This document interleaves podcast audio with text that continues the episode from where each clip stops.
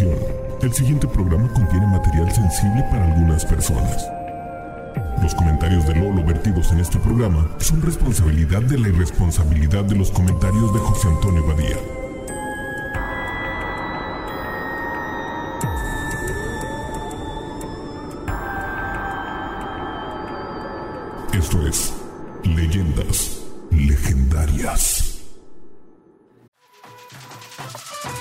Got a bunch of fries, of course, because when you're Mickey D's, you got to get fries. Delicious. Frank wanted to stay and, and hang out in the McDonald's play place. Um, yeah, it was fun in there. It was, it I was fun, like, man. no, that's for kids, Frank. then he what got are you doing? stuck You on the can't- slide, and we were like, Frank, we got to get back to set. We got back in time, guys. We got back in time. Oh yeah. McDonald's. Everyone has an order. Go get yours today.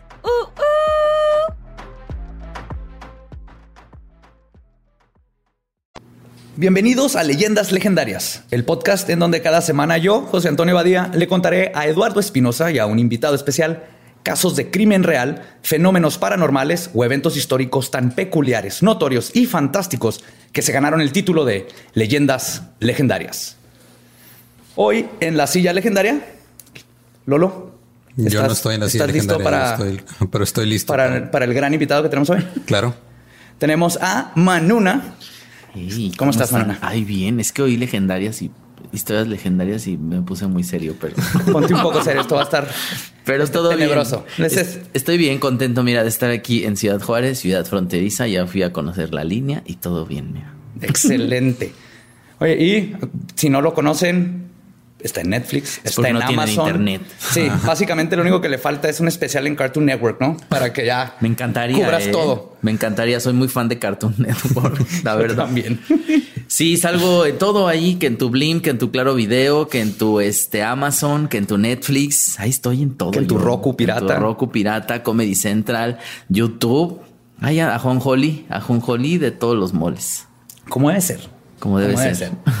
Pues miren, hoy les voy a hablar del parálisis de sueño, mejor conocido en México como se te subió el muerto. Ajá. En Indonesia lo llaman diguentón o la opresión. En China se le conoce como beiguinja, retenido por un fantasma. Y en Newfoundland, en Canadá, le llaman mare o yegua en español, que justamente es de donde viene el término nightmare o pesadilla en el idioma anglosajón. Es una pesadilla es que se te sube una yegua y no puedes dormir. Ajá, en referencia a esta criatura demoníaca con cabeza de caballo que casualmente llega y causa malos sueños. Todas las culturas tienen su propio término para este fenómeno que afectará por lo menos una vez en la vida a 60% de la población. El fenómeno es descrito como el momento en que una persona despierta, está totalmente consciente, con capacidad auditiva y táctil, pero es incapaz de moverse o hablar. Y muy comúnmente durante estos episodios puedes sentir la presencia de algo maléfico, se aparecen criaturas y se escuchan fenómenos auditivos paranormales. ¿Te ha pasado a ti? Fíjate Bueno, una- que sí, sí me ha pasado que se me sube el muerto. Ay, se oye muy alburero eso porque. Pero, Le dices, pero- "Hola". hola, ¿qué tal? Oye, avisa, ¿no? Este, sí, sí es mucho de, ah, se me subió el muerto, ¿no? Eh, esto que te dicen cuando se te sube el muerto, di muchas groserías, ¿no? Para Ah, que caray, se yo no me vaya. sabía esa. Ah, esa no me la sabía. Sí, no la tengo ni aquí. En serio. Sí, de que para que se vaya, ¿no? Eh, di muchas groserías, di insúltalo, ¿no? Que se vaya. Y pues ya es insultarlo y así. Que dice, la tienes bien chiquita. La tienes chiquita, insultarlo. Eh, y luego me pasó, ya con el tiempo, yo, según yo, hice un descubrimiento, no lo sé, que cuando se te sube el muerto es cuando se te duerme alguna parte del cuerpo. Ajá. Yo solía llegar a tomar mi siesta a la hora que llegara como a mi casa en la tarde. Y si me duermo encima de un brazo, se me sube el muerto, porque se me duerme el brazo y tengo pesadillas. Es muy raro. Sí, está muy raro. Sí, sí, sí, como que se te duerme alguna parte del cuerpo o como que te quedas medio entumido y... Eso como que detona. Como que detona, Pues- justo. Pues justo qué bueno que mencionas eso porque les voy a platicar lo que dice la ciencia al respecto y tiene algo que ver con lo que tú dices. Según los científicos, la parálisis del sueño ocurre cuando tu cerebro se despierta en medio de una etapa de sueño conocida como MOR, M-O-R, movimientos oculares rápidos, donde tu cuerpo está en su estado más profundo de relajación y ciertos químicos que el cerebro produce están actuando para que tus músculos no puedan moverse durante este periodo. Y de esa manera no actúes en la realidad lo que estás haciendo en el sueño. Ok, a mí me pasaba mucho, y bueno, sí te he platicado, ¿no? Que tuve una época en la que me pasaba hasta dos veces al mes Al grado de que Sí. se volvió molesto. O sea, me despertaba y no me podía mover. Y así que puta madre, otra vez. Ajá. Sí, yo también tuve una época en la que me pasaba muy seguido, ¿eh? El, el que se te suba el muerto. Pues ahorita vamos a ver todos los tipos y a ver si sacamos qué les estaba pasando, porque yo también tengo una experiencia inexplicable que me pasó con lo del muerto. Entonces lo que dicen es que la combinación de estar conscientemente despierto, pero que tu cuerpo sigue dormido, es lo que causa que se te suba el muerto. Pero eso no explica el por qué, solamente el cómo. Algo que los mismos científicos aceptan que no pueden explicar es por qué la gente durante estos episodios siempre tienen un sentimiento de miedo de que algo ominoso está cerca y no describen, por ejemplo, que un elfo mago mamado montado en un unicornio les mostró el paradero de todos los calcetines que se les han perdido. No siempre es algo raro. ¿no? Siempre Se- es te algo un güey con sombrero. mórbido, es algo tenebroso. Sí, sí. Eso sí. no lo pueden explicar.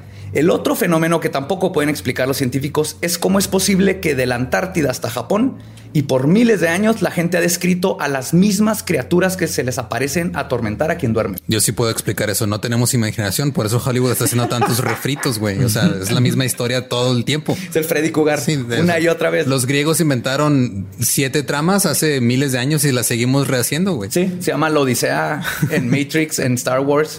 la Odisea. Sí, Sí, si, no, si no es una trama este, gre- griega, es de Shakespeare. sí, básicamente. Ya sé, todo es muy shakespeariano, ¿verdad? Todo es de que, ah, ya lo había visto.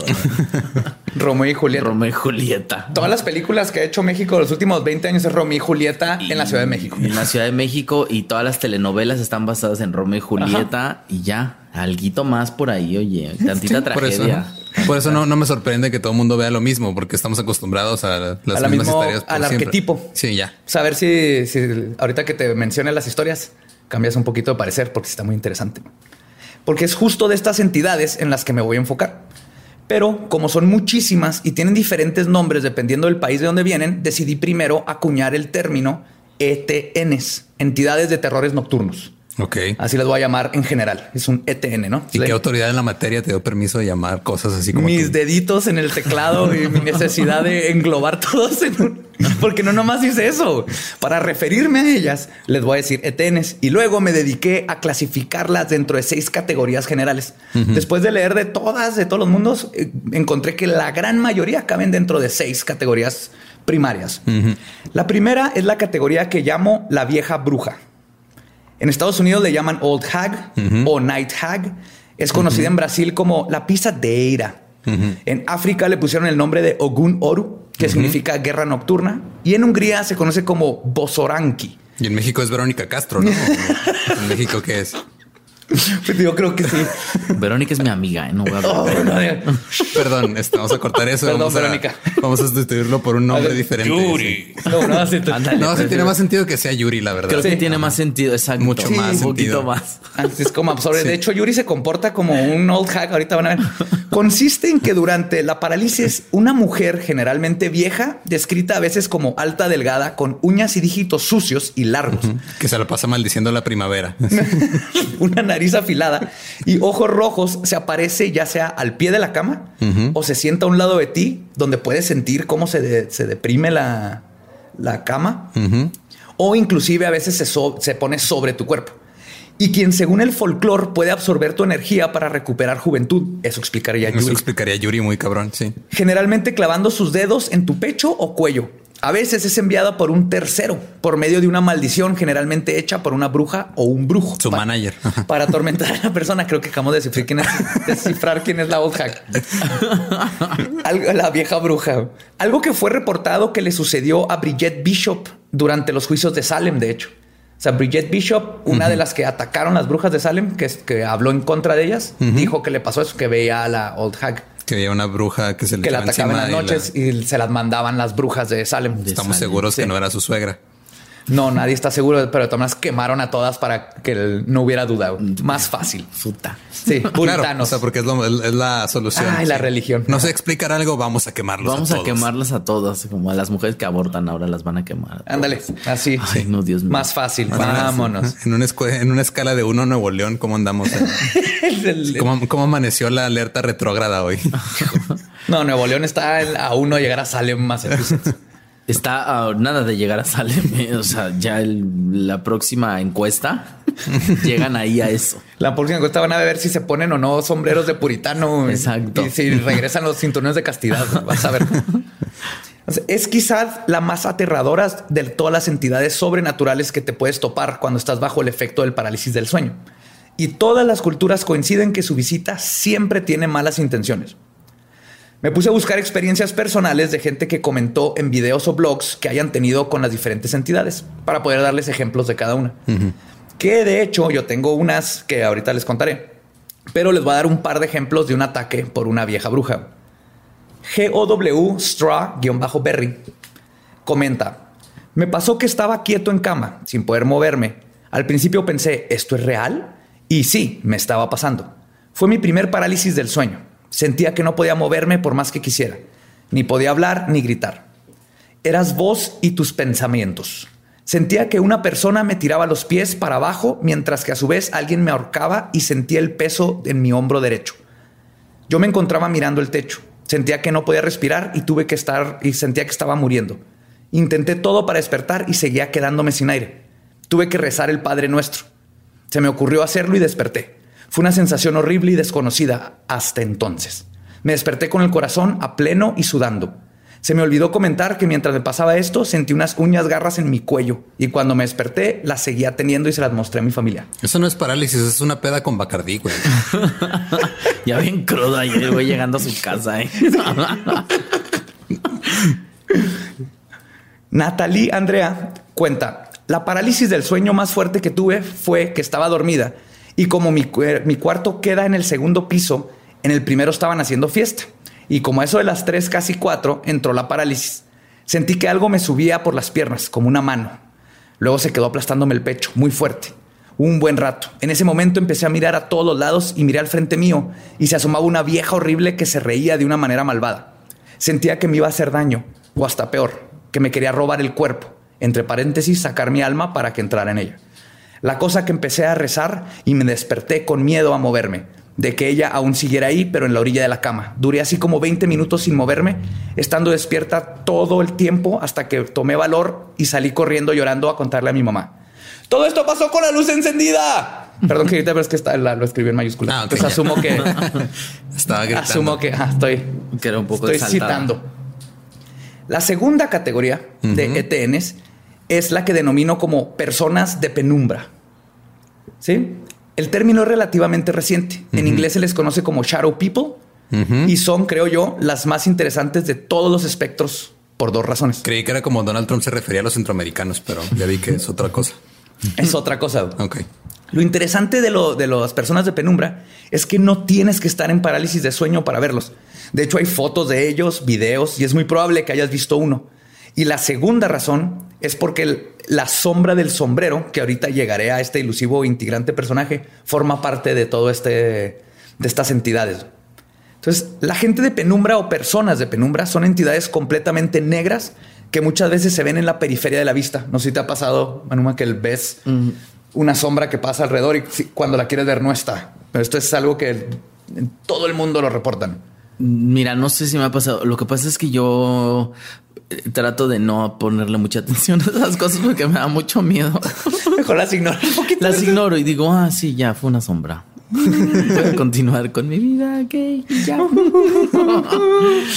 Faltó sal. Alto sal, mm, voy a limpiar mi casa y ya. Pues estos, estos seres pueden atravesar paredes. Los avistamientos de dichas entidades son similares a los reportes de avistamientos de fantasmas, con la diferencia de que una persona de penumbra no siempre tiene forma humana. A veces puede ser un cúmulo energético vaporoso. No tiene facciones en sus caras y parecería que tampoco tiene volumen. Se ven como en segunda dimensión. Inclusive en las fotos. ajá. Como si fuera un recorte de papel negro que absorbe toda la luz. Ni siquiera refleja. O sea, es un negro más negro que el negro. Se podría Es decir. como el, ese material que descubrieron y que absorbe la luz del Banta Black. Banta Black. Imagínate absorbe- personas de Banta Black que andan ahí por las casas. Las explicaciones de qué o quiénes son estos seres varían. Entre ellas existen las ideas de que son criaturas de otra realidad, cuya dimensión a veces se empalma con la nuestra y es por eso que los podemos ver. O sea, como que fue sin querer. Haz de cuenta que tal vez nosotros somos personas de penumbra de otra dimensión y de repente le tumbamos un plato a alguien y no nos dimos cuenta. Porque nomás andábamos, nosotros íbamos al baño, pero nuestro baño en otra casa es una cocina donde tienen platos. Y en otra ¿ya dimensión. expliqué de más? Explicaste de más y nada más lo volviste mucho más confuso para todos, como sueles hacerlo. Bueno, otra, otra explicación es que son manifestaciones de pensamientos, también llamados egregores o tulpas.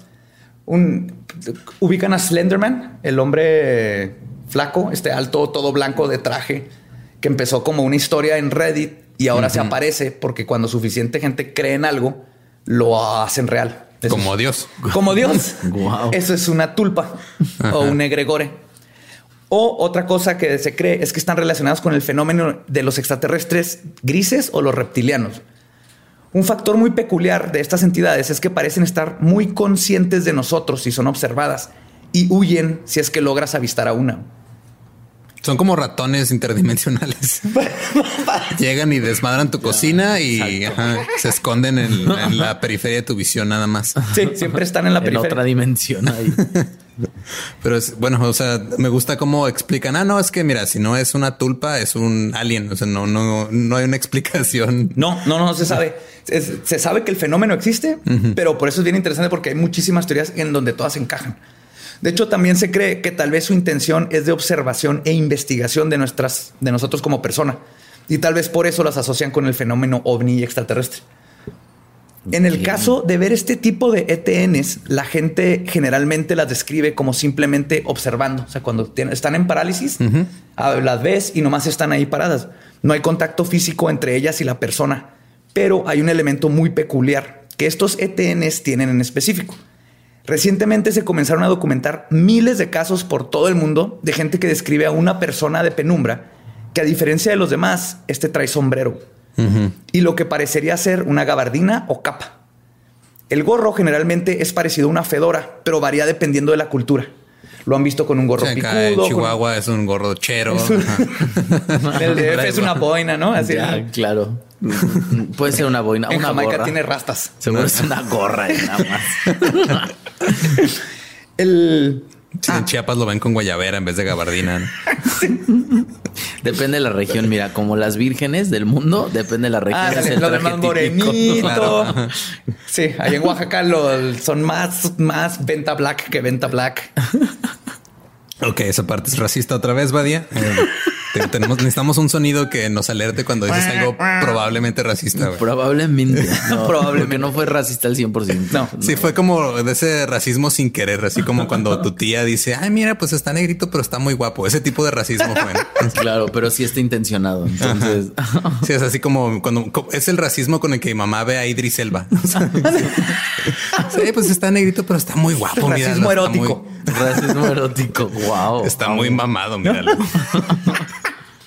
Es que por es genética. Aparte, es genética. Como fueron esclavos, dices, ya "Oye, lo traen, construyeron las pirámides, entonces pues se, se te queda en, la- los músculos. se te quedan los músculos. Tía, ya basta.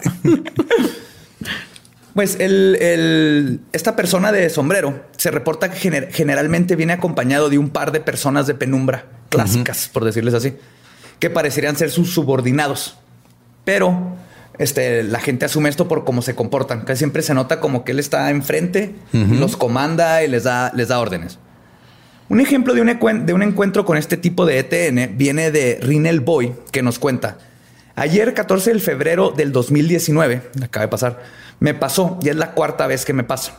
Anteriormente solo no me podía mover. La cosa es que me volvió a pasar cuando estaba acostado en la sala, porque duermo ahí.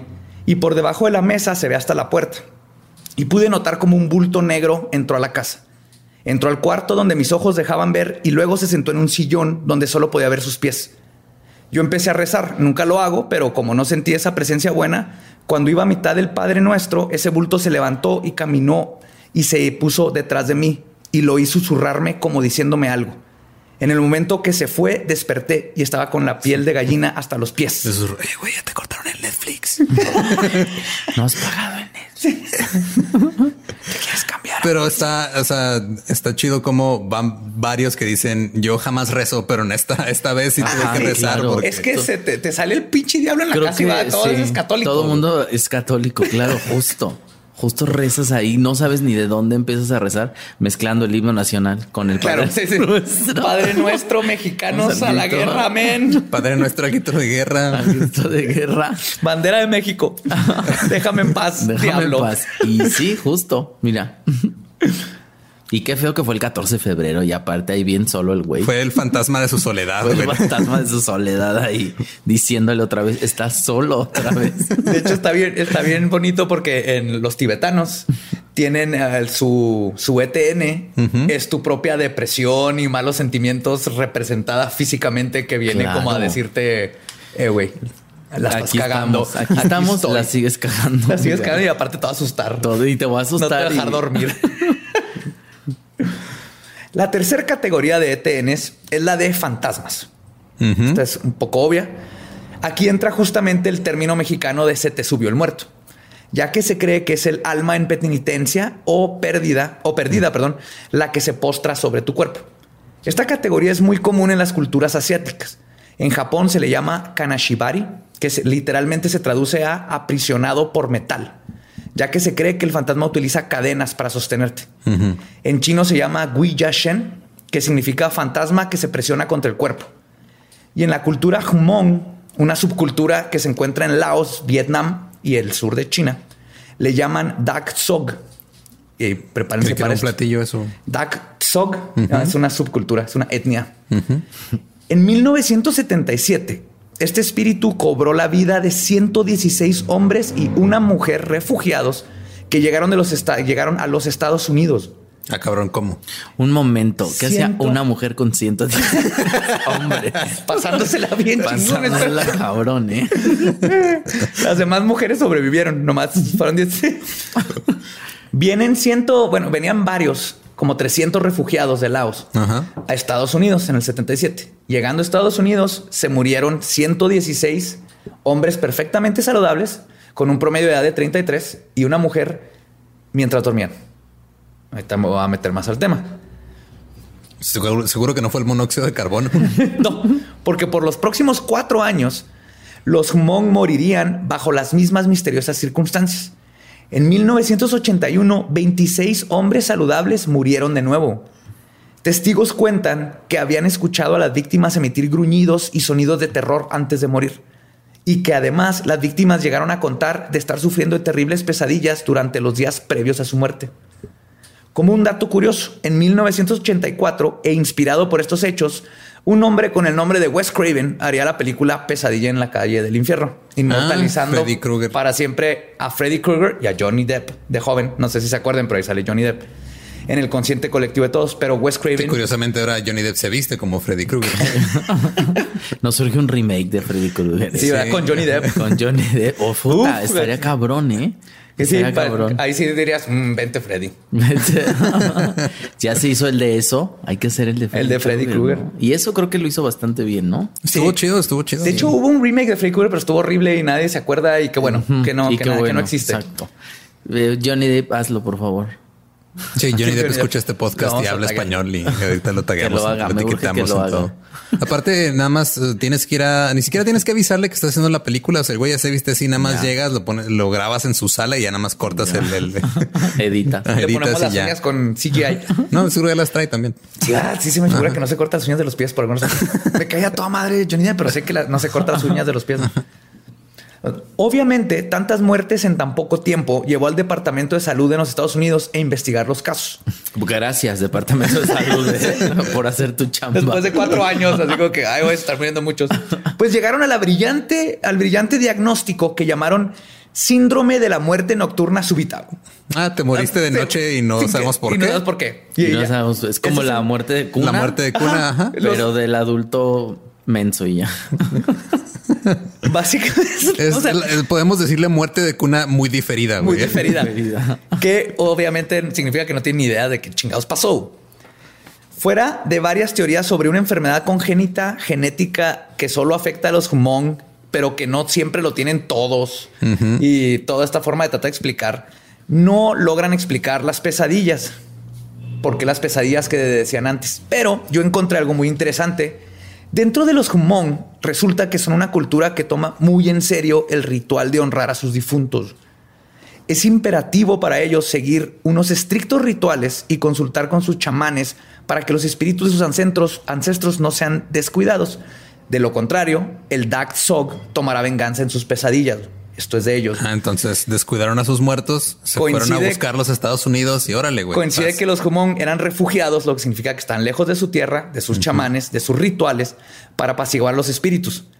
Entonces, se podría especular, si queremos hacerlo más científico, eh, que esto se trata de un efecto nocebo, que es el contrario al placebo, que es cuando crees que algo te va a hacer mal y te hace mal. Pero aún así, si es el nocebo, de todas maneras sí funciona el fantasma este, ¿no? Todavía no explica por qué toda esta cultura. Pues está muy interesante el... Sí, Se, se- se murieron cuánto, 130 y algo en total. Ah, en total.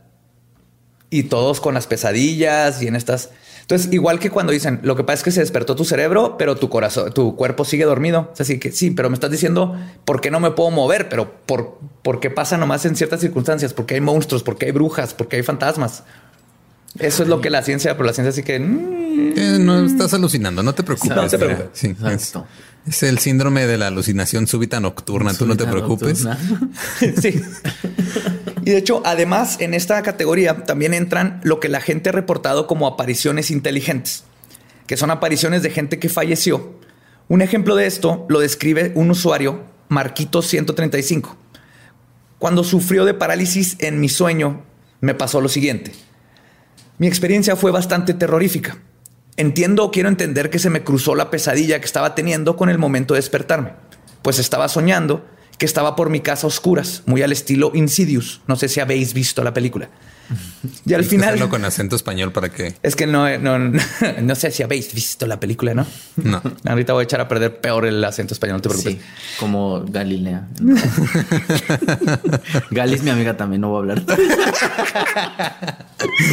Ah, un saludo para Galis. Ay, Galilea, Dios mío. Luego, luego hacemos un leyendas legendarias del ese Dios mío. Se vio como que hay toda un- una serie de es que- leyendas ahí. Es que Galilea es de que le quieres ayudar, pero no se deja vela. Diciendo Venecia, Venecia. Venecia. Venecia. Coño. Coño, Miki. Ay, Gali, ya, please, ya. Es por tu bien, por Gali, es tu por tu bien. bien. Escúchanos. la voz de la razón. Exacto. Entonces dice que se le cruzó la pesadilla, tal vez.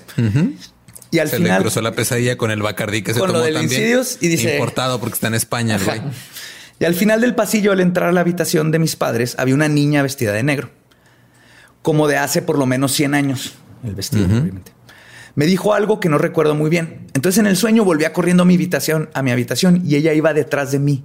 Entonces entré a mi cuerpo como si fuese un viaje astral, que es algo también común. La gente en el, en el parálisis a veces hace un viaje astral, se, se ven dormidos ellos mismos.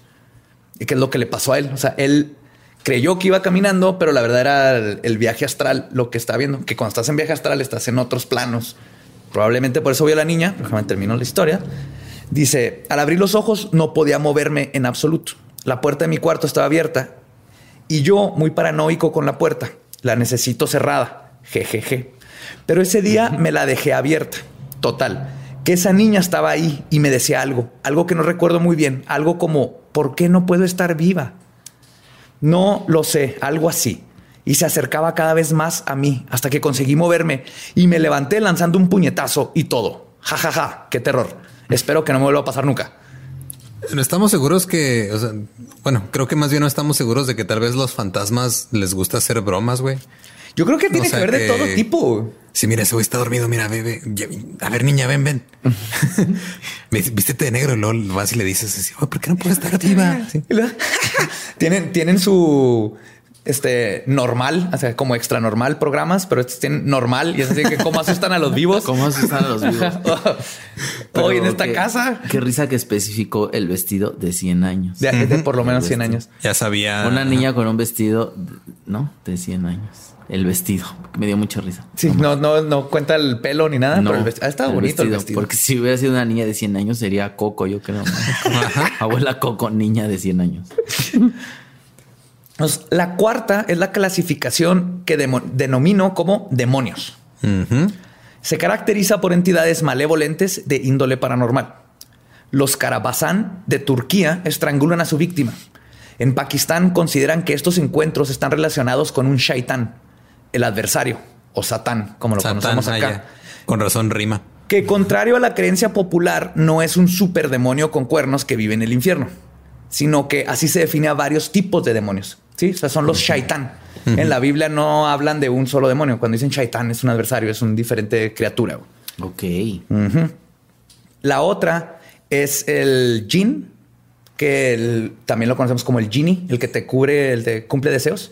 Pero esta criatura es, es este. El Sugar Daddy. es el Jude, pero puede ser bueno o malo, el ¿no? Sugar Daddy, ¿no? Ese es el Es que, el que te cumple los deseos, güey. Sí. El Puede ser sugar. bueno o malo. O el Ifrit, que es una entidad particularmente notoria en estas partes. Y la gente utiliza amuletos llamados tawiz contra él. Este tipo de ETN tiene la peculiaridad de que su modus operandi es causar el más miedo y pánico posible. Ahorca, grita y causa un sentimiento de miedo inmesurable. O sea, ¿Con qué propósito? Nada más por chingar. porque son demonios, porque le- eso les tocó, en el te toca un jale, a ti te toca jalarle las piernas a alguien, si la saca de la cama, a ti te toca sacarle un pedo a la gente cuando le da parálisis. Sí, me imagino el güey así en, la- en, en su otro plano donde vive, así de, ah, puta madre, van a ser las ocho, tengo que ir a trabajar, güey. Ahora, ¿quién le tengo que gritar mientras duerme? a estar bien chidos, nadie va a pensar en eso, los que se van al infierno, así que, ¿qué te gustaría? ¿A quién quieres asustar? Hijo, a los pinches vatos del Instituto México, y te mandan para allá güey, y te dedicas a asustar gente. No está tan mal. No está tan mal. y pero- tienen whisky, y ahí está Freddie Mercury, David Bowie y David Frank. Sinatra. y Chespirito. Y Chespirito. Qué risa tener a Chespirito, ¿no? Entre tus amigos ahí contándote humor blanco, nada más. ¿Y tú por qué estás aquí, Chespirito? Yo. En la cultura pashtun le llaman kapasa con KH. Kapasa, kapasa. ¿Qué pasa? Que suena como un portugués diciendo qué pedo. Sí. ¿Qué pa- El- ajá, ¿qué de hecho, lo describen como un espíritu maligno sin pulgares. Entonces intenta ahorcarte, pero como no tiene dedos gordos, no puede asfixiarte correctamente. Por eso sobrevive su ataque. Claro. No tiene pulgares y nada más te, Y te nomás- aprisiona, nada más. Y nomás gritas, ¿qué pasa, güey? ¿Qué pasa? ¿Qué pasa? ¿Qué pasa? ¿Qué pasa? Yo conocí a un, un güey sin pulgares una vez. Sí, es comediante, ¿no? Sí, David Albiter es muy bueno. güey. ¿Cómo agarra el micrófono? No tiene Eh, lo- pues con los cuatro dedos que tiene. Ay, sí, me da un poco. no. Es muy gracioso, búsquenlos. Está ¿Sí? chido. ¿Sí? ¿No lo has visto? No, nunca. Es que o sea, tiene- He visto que no tiene pulgares. O Nunca sea, lo he escuchado. No lo has escuchado porque te, te- nada más te pones a ver su humano y no escuchas su rutina. Digo, ay, Dios mío, ¿cómo le hace? Tiene un chiste muy Porque, chido ¿cómo donde le hace? dice Pues que, es que ya hay Uber. Antes estaba difícil pedir ride, pero ya no Pedir ride. necesita. no podía sacar el pulgar para pedir ride. Ajá, ya con Uber. Ya con Uber ya. Ah, no, espérate. No, ya nos metimos en otro problema a pedir Uber No, con pero yo cuando lo vi, este, tiene su chiste de que quería aprender lenguaje de señas, pero le faltan letras, es, es hermoso. Wow. wow, qué gran chiste. Bueno, pero es justo dentro de esta categoría de demonio que es donde lo que me pasó a mí. Que yo estaba, estaba en mi cama. Yo nunca había tenido no, este, parálisis de sueño, a pesar de que ando metido en todas estas cosas y me encantan. Pero un día estoy soñando que estaba en una casa y algo me agarra la pierna en mi sueño. Cuando abro los ojos, tengo la pierna arriba, como o sea, en mi sueño la levantó, como si me fuera a levantar al techo. Cuando abro los ojos, tengo la pierna hacia el techo y veo claramente como algo oscuro con ojos medio blancos que alcancé a ver. Suelta mi pierna cuando veo que abrí los ojos y se va a la esquina del cuarto. Entonces, yo en ese momento lo que me despertó fue mi corgi que estaba en la cama ladrando como loca, que nunca le he visto ladrar. Y yo no me puedo mover. O sea, me despierto con la pierna así. Cuando me sueltan, se cae mi pierna y yo estoy paralizado. ¿En qué términos quedaste con tu exnovia, güey? Creo que tiene algo que ver, mira. Sí. Pues, mientras yo estoy tratando de despertarme, el corgi está furioso, brinca arriba de mí como para protegerme, ladrando. Veo, no veo ya, la sombra se pierde en la esquina, pero siento cómo baja abajo de la cama y el, el corgi va, ladra hacia abajo, se quita como si algo la quisiera agarrar. Hasta se cayó de la cama en una de esas, como si le tiraron el zarpazo Sí, o porque algo. no tiene patas. Ajá. Tiene dos centímetros de pata. Obviamente se Bastante va a caer. ágil, ¿eh? Para esos dos Para centímetros. tener dos centímetros de pie. Pues resulta después de un rato empecé a ir como un una nota así de abajo de la cama. Veía al corgi y en eso me pude soltar, me desperté y el- me desperté, agarré al corgi. Entonces no estaba soñando todo esto, porque cuando me desperté, agarré al corgi, seguía ladrando, se fue al closet a ladrar. Por días el corgi no pasaba por el closet. Después de que pasó esto, así le sacaba la vuelta, no pasara lo que pasara. Y finalmente pues tuve que hacer ahí como un ritualito con un plato budista y palabras y todas esas Sí, cosas. claro, cosas que hay en tu casa. Cosas que hay en mi casa. eres Badía. Ajá. Y ya el corgi volvió a pasar por ahí. Aquí lo que se me hace más, aparte de todo lo que la ciencia no puede explicar, es, ok, yo estoy paralizado, estoy alucinando. ¿Y el perro? El perro estaba viendo y reaccionando exacto. Es más, él me despertó con los ladridos. y, y fueron un buen par de minutos, fueron como unos cinco minutos que estuvo reaccionando y brincando algo. Entonces ahora explica por qué el perro está viendo mis alucinaciones. Porque fumaron lo mismo en la Porque misma hora, güey. Se borregueó. Andaba bien borregueado. Pobre perro ahí, oye. No, o sea, a mí digo, a mí me pasaba mucho que me despertaba y no me podía mover. Y no recuerdo haber visto algo, o sea, no recuerdo alucinaciones. Lo único que sí recuerdo era como un sentimiento muy, muy cabrón de ansiedad. Sí, porque no te De- puedes mover. ajá, Sí, y era. Sí, de opresión, como Sí. que no puedes mover y estás ahí como todo oprimido, ¿no? Sí, o sea, me sentía como, pues, como, Como la so- mujer en estos tiempos, básicamente oprimida, no me podía. como socialmente. Mujeres y homosexuales. Ándale así, ajá, así, chingada madre, porque, pero, eh, o sea, no recuerdo. Sí recuerdo que de repente estaba soñando algo y me despertaba. Yo tengo un problema que rara vez me acuerdo de las cosas que sueño. Aunque lo intente y he intentado de eso que te dicen, ah, despiértate y anótalo. y No me ha funcionado mucho. Este, pero sí me acuerdo que o sea, siempre había un sentimiento como que estaba soñando algo fuera de la norma, algo como que diferente y luego nada más me despertaba y no me podía mover, pero llegó al punto en el que se volvió ya como Rutina. inconveniente y de que, ah, puta madre, otra vez no me puedo mover. Ok, me espero poquito y luego ya nada más, este, como empezaba a modular mi respiración y ya, como a dos Te minutos. daba el parálisis sin la, sin la presencia de un ETN. Yo creo, o sea, Que es posible. Es que yo ahorita al final platico un poquito más de eso, pero yo creo que el, la parálisis abre las puertas por el estado hipnogógico en el que estás a que pueda llegar un ETN, pero Sí. no necesariamente tiene que aparecer uno. A veces nomás estás en ese estado. Entonces creo que ese estado te lleva al otro, pero al mismo tiempo creo que también es- los ETNs pueden de repente causar esos estados. Pero es la llave, el, el- la parálisis de sueño. yo nada más sé que de- ese estado ajá. mental estás eh, abierto a otras Sí, frecuencias. creo que estás abierto a otras frecuencias y a otros planos. Entonces es cuando aprovechan. Este es el momento en donde este Ajá. personaje. Y hay unos que sí creo que son capaces de forzar ese estado. Como los para algo hacen cuando estamos en ese, ya sea los demonios. Yo nada más sé que, o sea, me afecta un chingo mi autoestima el hecho de que ningún pinche demonio quiera aterrorizarme poquito, No, güey. qué o bueno, sea, a mí que no se me acerca.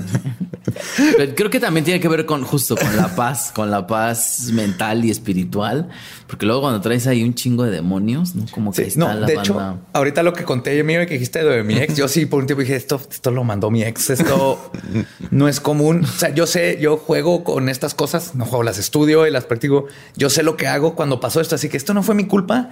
Esto viene de más allá porque estuvo muy, muy extraño. Entonces, otro factor que yo agrego a por qué son siempre seres malos, por qué se repiten en todo el mundo y por qué hay animales. Si a alguien más le ha pasado que, que noten que en un parálisis su animal reacciona, su gato o su perro, mándenos mensajitos. el gato no va a reaccionar porque el gato le, vale madre. Ajá. Al gato le vale. sí. Sí, de hecho, El gato, gato va a reaccionar tirando algo de tu escritorio mientras duermes nada más. No, después, después de que te despiertes llorando, lo va a tirar. tu, Va a tirar tu estatuilla celular. favorita, tu celular para romperlo y luego se va a ir riéndose y feliz. Bueno, la quinta clasificación del nom le, le nombré elementales y tiene que ver con las criaturas consideradas oriundas del planeta, pero por lo general se encuentran en otros planos de existencia.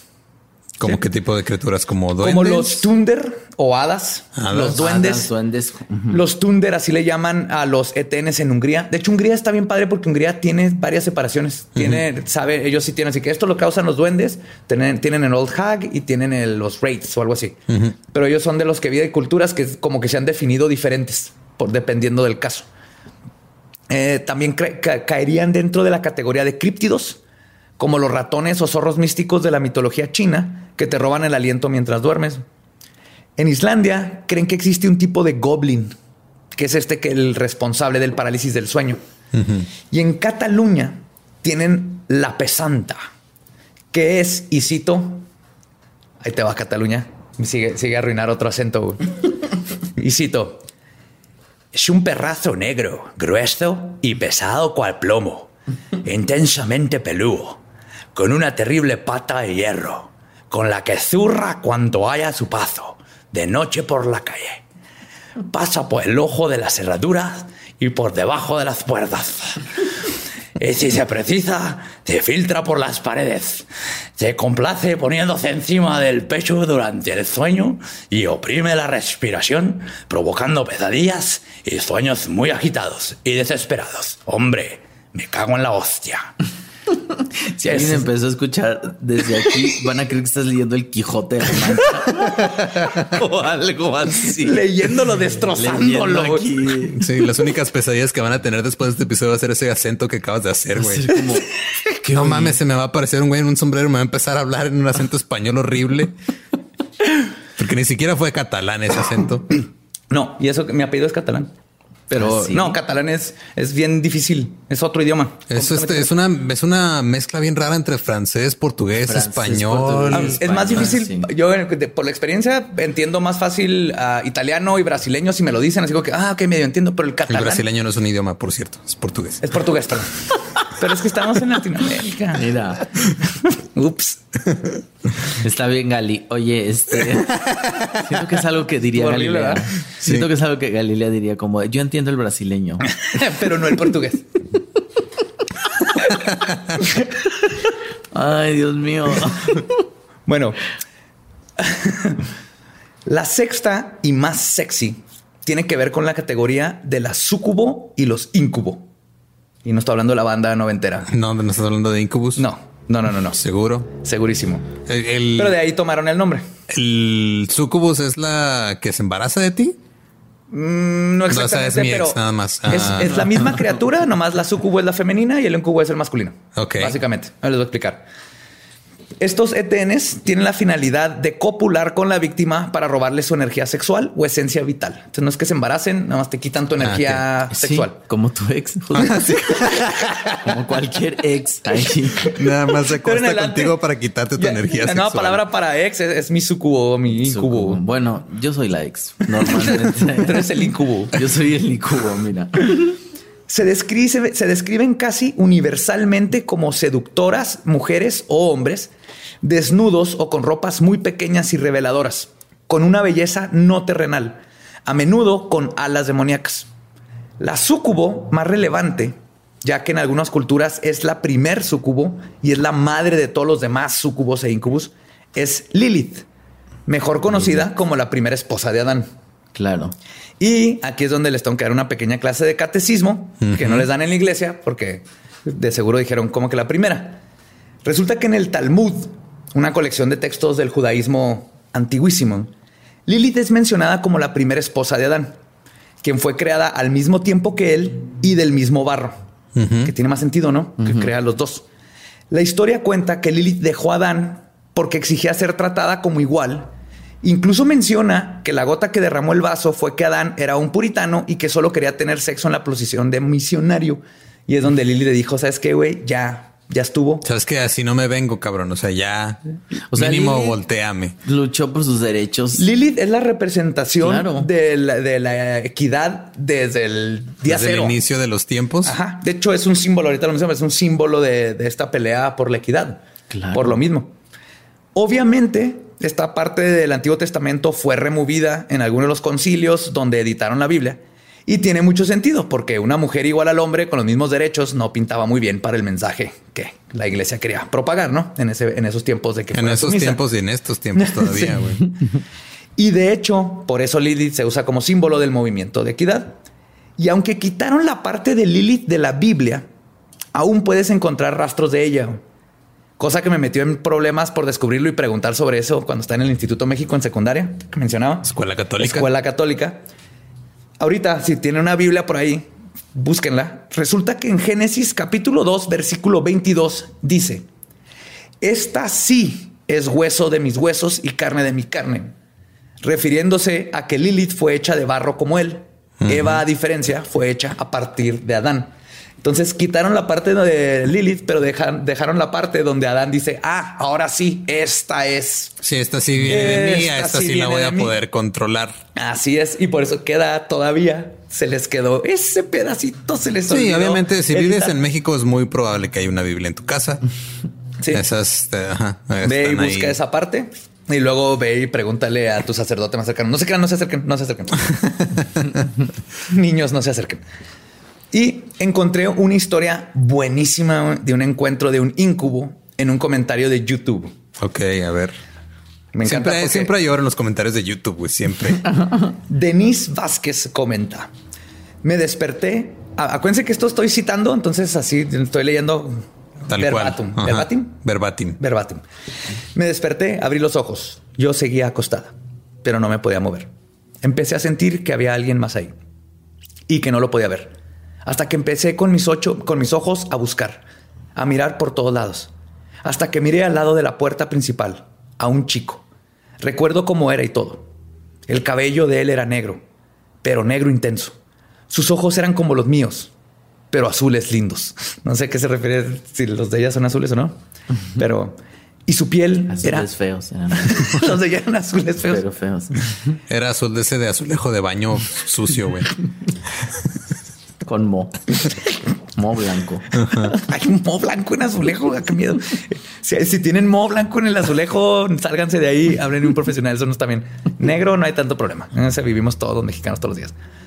El cabello de él era negro, ah, perdón, y su piel era un tono más que el mío. En pocas palabras, lindo. Pero me dio miedo al verlo. Él me miraba, pero yo no podía moverme. No hablaba ni nada. Entonces lo miré acercándose. Cerré los ojos porque sentí algo horrible en el pecho. No podía respirar, pero abrí los ojos y él estaba encima de mí, besándome o no sé qué. Pero de repente tenía mucho calor y miedo. Quería moverme. Él se reía mientras hacía eso y me decía al oído que él no me iba a dejar en paz. Que me quería o no sé, pero que él no me iba a dejar. Que me iba a seguir dando a donde sea. Yo lloraba porque lo demás no lo podía mover y él solo me sonreía de manera burlona. Y cerré los ojos hasta que en la vida real o no sé, abrí los ojos y me toqué la cara y tenía mis lágrimas. Y me podía mover y me sentía húmeda. Miré para dónde estaba el chico y sentí que estaba alguien ahí. Me levanté al baño y en efecto tenía calor. Estaba húmeda y tenía lágrimas. Y me miré al espejo y sentí que alguien detrás de mí estaba mirándome, pero no lo miraba yo a él. Mm, O sea, tuvo un sueño húmedo bien intenso con un incubo Ajá, sí. y no tienen idea de que era un incubo. Pero creo que los incubos y sucubos deberíamos de aprender cómo invocarlos, ¿no? Sí, estaría chido. Qué mejor de vez manera. En cuando, ajá. No te cobran, No te cobran y. tienen belleza sobrenatural y hermosa y Solo ojos más azules que los de más lindos que los de Ojos Denise, azul lindos. más que los de Denise. Y ese es el Ese te- incubo ajá. y sucubo. Y si te mojan chido y todo. Se mojan chido. Sí, al parecer se mojan chidos. Bien llorando ahí. Porque dijo que con sus lágrimas estaba húmeda. Entonces. Yo creo para invocar, por eso yo mejor duérmanse así con una, este, una bata de seda, dejas un vinito, Nunca te sabes qué. Hola, te estaba esperando. Tráete, tráete a tus amigos. Incubos. Entonces, en general, lo que el, lo que más me llama la atención de todo esto es que a todos, 60% de la población le sucede.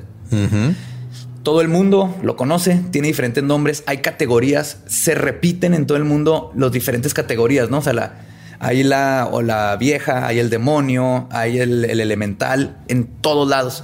Y se me hace muy curioso que todavía sea algo que dudemos como que se puede explicar 100% con, con lo que pasa en nuestro cerebro. Y es a lo que iba ahorita. El estado hipnogógico, que es cuando estás entre dormido y despierto. Ese es el estado que buscas cuando practicas la magia, por ejemplo. Que la magia es hacer que tu voluntad se haga realidad. Porque es el estado en donde estás ni dormido ni despierto. El ego, la parte lógica, está apagada. Está la otra parte despierta. ¿Qué es lo que pasa cuando meditas? O cuando manejas de un lugar a otro Claro. y que no te acuerdas de todo el trayecto o vas en un lugar en, en el metro y no te acuerdas de la, la hora que te tomó llegar porque ya te lo sabes, ¿no? insisto, como cuando te pones una peda con Bacardí. O cuando te pones una peda. De hecho, es una forma de llegar a lo que hipnogógico es lo que se dice científicamente. Gnosis es en el, en el lingo de lo esotérico. El punto es que en ese estado es cuando puedes proyectar tu voluntad, tu intención para que se cumpla, o Sí. cuando puedes invocar o evocar entidades, conectarte a otras frecuencias, todas frecuencias. Entonces yo creo que en este estado, cuando estás ahí, puede que si hay una frecuencia, una entidad de sea este del un hada o un fantasma que hay en la casa o un- una persona de penumbra, todo eso es cuando puedes verlas. Y creo que si tú las ves, te pueden ver. Y ahí es donde está el contacto, que no siempre va a pasar, como en tu caso. Sí, porque a mí pues no, no me molestaron. Dijeron, ese güey no está, mira, velo. está ahí". Y a mí, por Todo ejemplo, solo. el mío sí se sintió como un ataque. O sea, el- fue un ataque desde el sueño hasta cuando me desperté, cómo estaba jalando y cómo se mantuvo ahí y cómo seguía chingando al perro.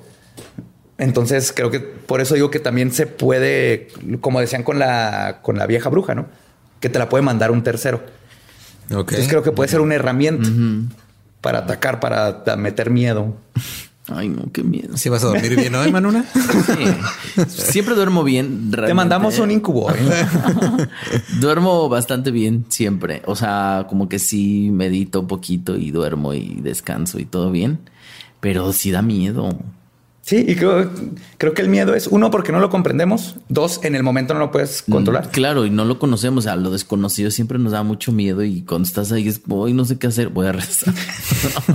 Y a mí se me da padre si la gente, si es tan común y lo platicáramos más. Y ahorita que ya les di ahí como una serie de cómo este, saber de qué, de qué tipo es. Y todo eso creo que se- si la gente fuera más abierta a platicarlo, fuera algo más común, como cuando No, es platicas que sí es. O sea, yo me acuerdo, digo, la primera vez que me pasó que fue, o sea, hasta mi mamá me dijo, ah, se te subió el muerto, pero me lo dijo así como a manera de broma. Ajá. Y mis tíos también, no, sí, que cuando se te sube el muerto y, y ahí la tía que dice, ay, ya, lo que se me, lo que se me suba, lo que sea, ya mínimo, ¿no? La tía divorciada. siempre hay sola. una tía ahí. Una tía sola que, Hay casos y la, la ciencia tampoco no lo explica que se hereda o es de familia. En mi familia, en nomás en las mujeres del lado de mi mamá, todas tienen, hasta le llaman así, el- me pasó el de la familia. Ya le tienen así como su. Ay, sí, qué donde les pasan estas cosas y les pasan a varias, de- a ciertas edades y se, y se va pasando. Mira, algún mal deben de estar pagando también las mujeres de tu familia. ¿no? Supongo, no sé. Mi mamá me tuvo a mí. ya con eso. Eso lo sí. tienen que pagar. Perdón, gracias. Como si tú no estuvieras haciendo lo suficiente para, para que sufra y pague su condena de haberte detenido. Un saludo a tu mamá, por cierto. Sí, Muy linda persona. Muy, muy linda. Gracias por el, el sausage que compró el otro día. Y no, o sea, digo, no sé si a ti te ha pasado de que te subes, o sea, de que te despiertas y no te puedes mover, así, ese tipo de caso, ¿o no te ha pasado? Sí, sí, sí, sí, claro que estás ¿Pero has visto despierto. No, no, no. ETNs? Nunca he Nomás visto no te nada, puedes mover. Nomás no te puedes mover y ya. Y es como, ah, se me subió el muerto. Ok, pero dices que si se te duerme un brazo o algo así te pasa. Se- Según yo, esto pasa, ¿no? Que cuando se te duerme un brazo o una pierna o algo, pasa esto, ¿no? Que se te que sientes esto de la paralización de todo el cuerpo y ti- tienes pesadillas. A mí me pasa mucho, si me duermo encima del brazo porque llegué cansado y me quedé ahí dormido, se me duerme y tengo pesadillas y entonces se me sube el muerto y digo, uy, y ya sé que me tengo que empezar a mover. Cuando vayas a hacer eso, pon un disco de Incubus en el estéreo y luego te duermes. Y de acuate la batita de seda y un vino. Y recibe... Un romance sobrenatural. Come on. Wow. Sí, de hecho deberíamos hacer un episodio de, de todas las personas que, que dicen que han tenido sexo con fantasmas, porque se me hace un tema. ¿Viste muy- la inglesa que se casó con uno y luego se divorció? Sí. y- De hecho, se lo trajo. Se lo trajo, wow. Sí, de ella es de inglesa, se fue a Noruega, no sé dónde, él lo conoció y lo trajo. ¿Y pagó un pasaje de él? No. Asumo que en un, en un bote de plástico. Ahí se lo es, trajo que, así. es que fíjate, los fantasmas, esta es mi teoría, ¿verdad? Pero los fantasmas pueden atravesar todo. Vidrio, porque atraviesan ventanas, piedra, paredes, todo, menos el plástico. ¿Cuándo has escuchado de un excusado portátil embrujado? Claro. Nunca. Que es de plástico, Nunca. sí. Que es de porque no, no pueden atravesar el plástico, ¿Todo pueden atravesar? menos el plástico. Uy, pues, Menos el plástico porque es petróleo y Ajá. tienen ahí, son activistas ambientales y tienen, traen un pedo ahí como de Greenpeace. meterse con el petróleo. Pues, Manuna, muchas gracias por acompañarnos. No, Espero que puedas dormir. Si Sí. te llega a pasar otro incidente, La verdad es no que dudes no. En, en compartirlo. no me pasan mucho esas cosas. Dinos tus redes y todo para que te... En todas las redes sociales Sigan. estoy Facebook, Twitter, Instagram, Tinder, Grindr, todo eso. Este no tengo esas redes sociales, eh, por cierto. Para que no me vayan a buscar ahí. Eh, manunísima, arroba manunísima en todas. Excelente. Y. ¿Y Eduardo? Yo estoy como arroba ningún Eduardo en todas también. Yo sí, no, que tampoco tengo Tinder ni tampoco, No, no tengo Tinder, tengo Grindr. tampoco tengo Tinder ni Grindr porque no me dejan. Y yo estoy como el va diablo en todas las redes. Como siempre, gracias, gracias por todo el apoyo y me interesa mucho saber sus historias de parálisis. A ver si hasta ya, ya pueden sacarles un poquito más de, de lógica, por decirlo así. Sí, así como en episodios pasados nos han mandado mensaje de, ah, sí, mira, estaba escuchando el episodio Y y, me acordé de que- le pasó esto al tío de una amiga. Ese tipo de cosas, mándenlas. Sí, y ahorita a ver si ya le- logran más mínimo saber qué tipo de, de entidades, de ETN y todo eso, porque Y para, para que es- sepan que no están solos, que siempre hay alguien que los está viendo dormir. y cada una sabiendo cuál es. De hecho, hay muchas técnicas de que duerme con las tijeras abajo de la almohada y que hay- depende de qué es. Cada uno tiene, cada, Cada folclore tiene su. Exacto. Que ahí yo, yo creo que ahí sí funciona el, el pensar. Todo es el, el placebo, el efecto. Pero sí, muchas gracias por habernos escuchado de nuevo. Esto fue Leyendas Legendarias. Yo soy José Antonio Badía. Yo y soy Eduardo Espinosa y nos escuchamos la siguiente semana. en Leyendas Legendarias.